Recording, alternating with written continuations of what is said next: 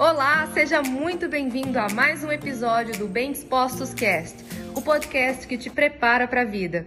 Eu venho atendendo os pacientes e eu observei que isso está acontecendo com muita gente. Lídia, isso acontece também com você? Acontece. No ponto que eu estou hoje, no nível que eu estou hoje da minha vida, sim, isso também acontece. Mas é diferente de como acontecia há alguns anos atrás, tá? É, são pontos diferentes. Vocês vão ver que à medida que vocês vão dando passos de crescimento na vida de vocês, os desafios eles vão se tornando diferentes e proporcionais àquela etapa que você está. Só que não adianta você olhar para o desafio de uma pessoa que já está num, numa fase mais avançada que você e você olhar para aquilo e falar assim: caramba, como Fulano conseguiu fazer tal coisa.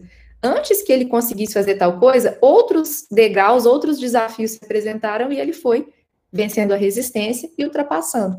Se você olha para uma pessoa que já subiu cinco degraus à frente de fases que você precisa subir, não adianta, aquilo vai parecer realmente muito difícil. Olhe para quem está no degrau de cima, para que você possa perceber quais foram as estratégias, quais foram as mudanças que essa pessoa precisou adotar na vida dela para que ela pudesse chegar nesse ponto. Olhar quais foram as estratégias que essa pessoa buscou e que eu também posso buscar para eu chegar nesse ponto. Então não faz sentido a pessoa estar tá lá com 10 quilos a mais olhar para uma pessoa que está moldando o corpo dela para uma competição e falar: nossa, mas é muito difícil chegar lá. É claro, essa pessoa percorreu um caminho muito diferente, talvez ela nem teve acesso de peso na vida.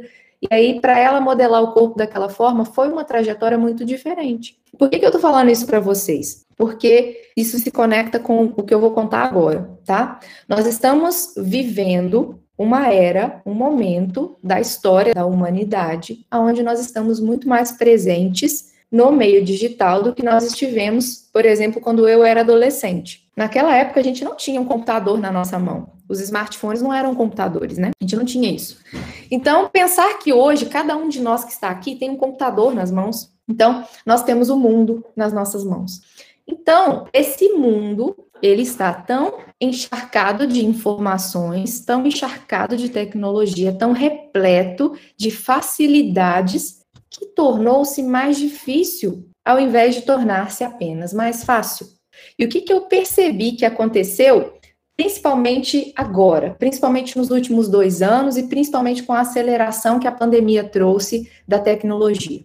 Que eu vejo que está acontecendo um fenômeno de obesidade mental e é esse termo que eu vejo que é um dos que se enquadra melhor. E esse, e esse momento onde nós estamos tendo tanta informação, sendo bombardeados com tanta coisa, e tudo isso começou a fazer com que as pessoas tivessem tanta opção que as coisas não se tornaram mais fáceis, elas se tornaram mais difíceis. Lídia, mas não foi para facilitar? Foi. Só que existem pesquisas na área da psicologia que mostram que quando você apresenta para uma pessoa escolher mais do que três opções, você torna a escolha dessa pessoa mais difícil. Lídia, mas o que, que isso tem a ver? Tudo tem a ver. A questão da obesidade mental, a questão de estar perdido em meio a tantas informações e a questão de que você começa a pensar assim: nossa, eu ainda preciso aprender mais alguma coisa, ou eu preciso me aprofundar em mais alguma coisa antes de começar, por exemplo, a ensinar o que eu sei,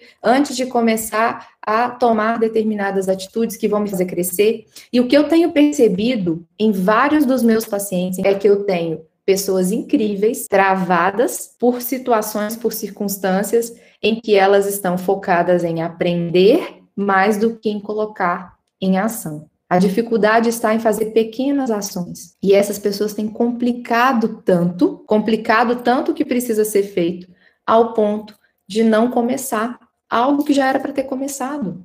Lídia, você também passa por isso? Passo. Eu também passo por isso. É um desafio que eu preciso diariamente me trabalhar. E ainda bem que eu também faço psicoterapia, eu também me cuido para que eu possa olhar cada vez mais para essa parte senão eu também começo a ir muito para a teoria e dedicar menos para a prática. E esse foi mais um episódio do Bem Dispostos Cast.